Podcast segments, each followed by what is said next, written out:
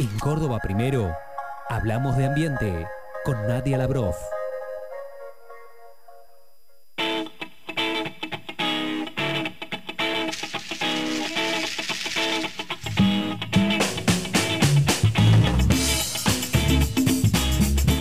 Según un informe de la Carbon Trust del 2011 que analizó a los distintos sectores según el análisis, valga la redundancia, del ciclo de vida, situó a la industria textil como la segunda más contaminante del mundo después de la del petróleo. De hecho, en este espacio, en alguna otra columna que ya eh, hemos transitado, ella nos estuvo hablando en algunas oportunidades justamente sobre esta situación. Estamos hablando de eh, nuestra especialista, en este caso en ambiente, hablamos de la rusa Lavrov, que la tenemos este, después de un par de semanas de nuevo en línea, que es un gusto, obviamente, recibirla y, bueno, poder este, meternos de lleno en, en este tema. Rusa querida, ¿cómo te va? Un abrazo, saludos de todos acá. Buenos días, ¿cómo están? Hace rato no nos vemos, pero porque estuve justamente los sábados anteriores a la mañana plantando y limpiando, haciendo actividades todo relacionado a esto. Así que acá estoy de nuevo. Buenísimo, buenísimo. Bueno, Rusa, vamos a hablar un poco hoy sobre em, economía circular en el sector textil. Mira, yo la verdad que si, si hay un sector que desconocía que fuera tan contaminante, eh, justamente tiene que ver con el de la industria textil. ¿sí?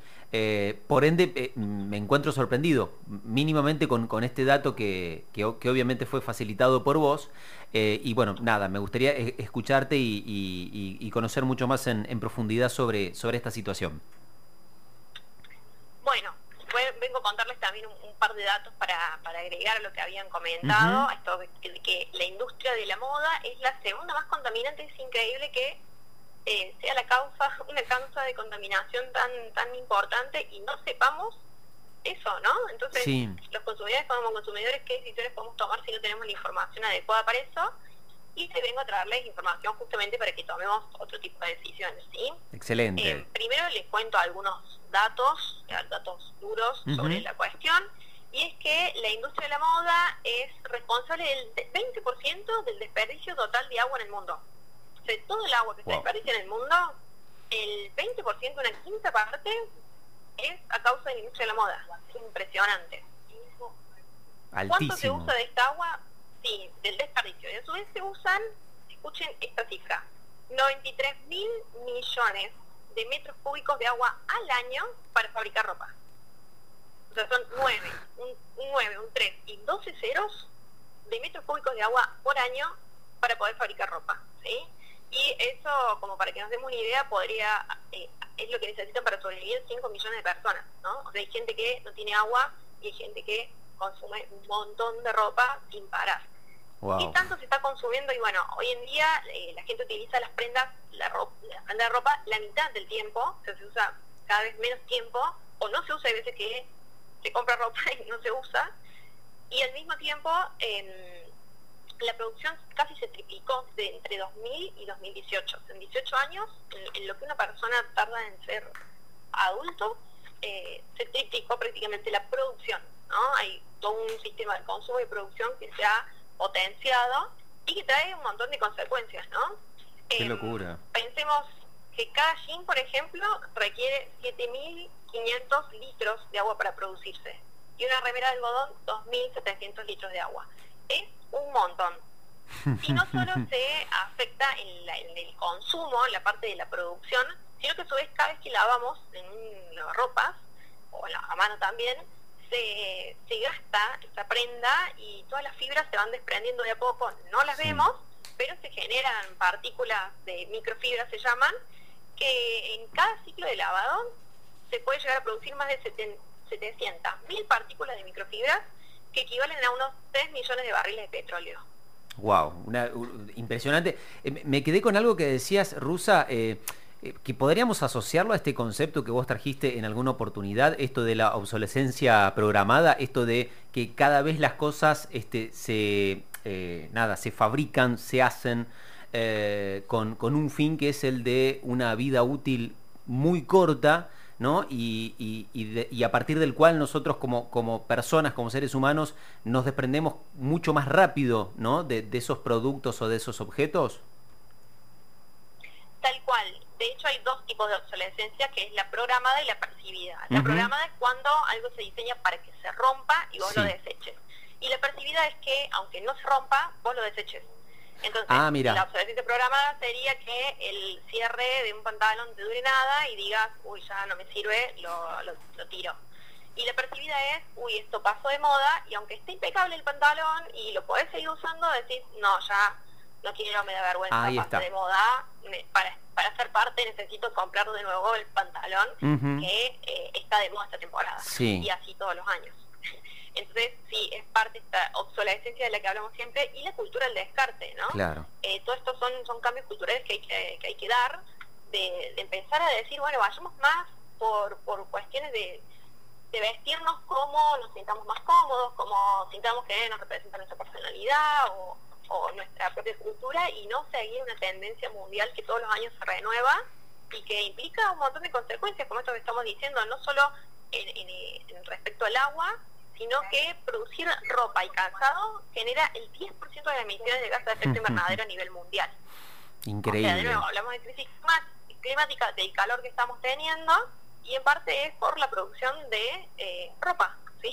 Impresionante. Eh, ferias de pulgas, se me vienen en, en, mente este concepto de reutilizar prendas, ¿no? Eh, o pensar, bueno, tal vez esto yo ya sí no lo voy a usar, eh, pero ¿por qué no ponerlo ¿no? dentro de los engranajes en, en, los cuales lo muestro, a otra persona tal vez le guste, hasta puedo vendérselo o dárselo este, y, seguir dándole utilidad em, en tanto y en cuanto, digamos, de que las prendas tengan mucha más vida útil ¿no? y muchos más usos. Eh, Mm, que, nada, que, esto que decíamos, ¿no? De, lo programado o de lo si está o no eh, en, la moda, ¿eh? o si yo creo que, ya no voy a poder utilizarlo más, que, que sí lo puede utilizar otro, ¿no? Tiene que ver con, esto de, la idea de, lo circular dentro del uso de prendas. Perfecto, ese es un gran ejemplo. Eh, yo les traje hoy siete palabras, términos. La mayoría son en inglés, no sé por qué se usa todo en inglés, eh, pero esto que decías vos, la feria americana, una feria de segunda mano, se le llama second hand, que es ropa así de segunda mano o vintage, eh, que son prendas que ya eso, alguien no las usa, la, la, la puede vender o regalar y se, se vuelve a usar, ¿no? Entonces no estamos generando una prenda de cero, sino que usamos algo que otra persona ya no quiere. Está perfecto hacer un recambio, pero bueno, sin impactar tanto. Después está esto de que se llama slow fashion, o sea que es como moda lenta, que lucha contra el fast fashion, esta, la moda rápida, que es esto de se produce algo rápidamente, de baja calidad y que es súper contaminante y que lo usas una, dos, tres veces y listo.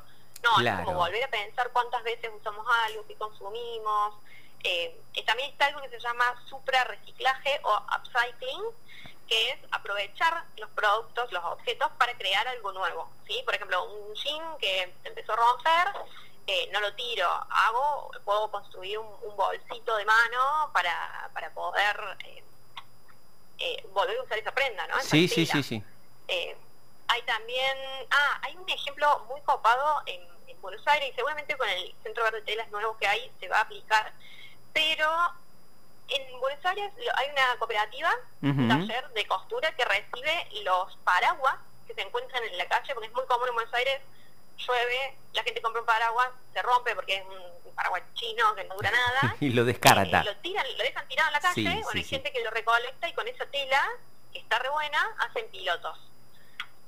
Esa es, por ejemplo, una forma de este upcycling o supra reciclaje. Y si no, después está el recycling, que implica reciclar, o sea, ya someter el material a un proceso más de, eh, bueno, deshacer la fibra, volver a reconstruirla. Por ejemplo, creo que ya lo había comentado, pero la, la camiseta, las camisetas de la selección argentina, los modelos nuevos para profesionales, son todos a partir de materiales reciclados. Ah, se recuperó, se recicló y se hizo la, la remera de la selección argentina. Bueno, está bueno más que nada en, todo lo que tiene que ver con indumentaria deportiva, ¿no? Fundamentalmente porque tienen un bajo componente de algodón, ¿no? O de, fibras naturales, en, su mayoría, digamos, son este, e, hechas en base a polímeros y demás, así que, bueno, con mucha más razón, este, en este caso está bueno em, e, esta idea de colocarlo dentro de, de lo circular. Claro, hay tres tipos de, fibras textiles. están, las, naturales, que se encuentran en la naturaleza, que pueden ser de origen animal, vegetal o mineral, puede ser la lana, la seda, el cuero, el algodón. Están las artificiales, son a partir de fibras naturales, pero se las altera, como por ejemplo la seda o el acetato.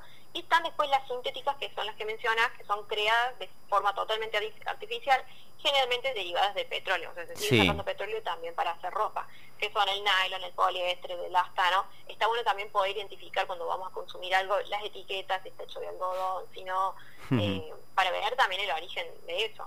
Y, y otra cosa también que se puede hacer es, ante esto que decías vos como de la obsolescencia eh, percibida, algo que, la gente ya dice, bueno, no, lo quiero más, lo, desecho, porque no sé, me aburrió. Existe también una customización o intervención personalizada. Uno le da como una, una vida y lo renueva, le puedes poner unos parches, se le puede, eh, se lo puede recortar, se lo puede pintar, se tiene una mancha también, decís, ay no, no quiero que esté manchado, se lo pinta encima y se le da una segunda vida, ¿no? Entonces también son, hay un montón de formas y un montón de alternativas para salir de esto, que es la idea nuestra, ¿no? No quedarnos con, uy, la industria de la moda es la segunda más contaminante, que bajón, sino decir qué hacemos con esto, ¿no? Cómo empezamos a aplicar cambios pequeños y grandes para poder salir de esta cuestión. Economía circular en el sector textil, eh, en este caso la segunda industria más contaminante del mundo, después de la petrolera, eh, en palabras y en explicación obviamente de la rusa Nadia Labros. Rusita, gracias por tu tiempo como siempre, clarísima, te mandamos un gran abrazo y que tengas un hermoso fin de semana. Muchas gracias a ustedes, buen fin de... Beso.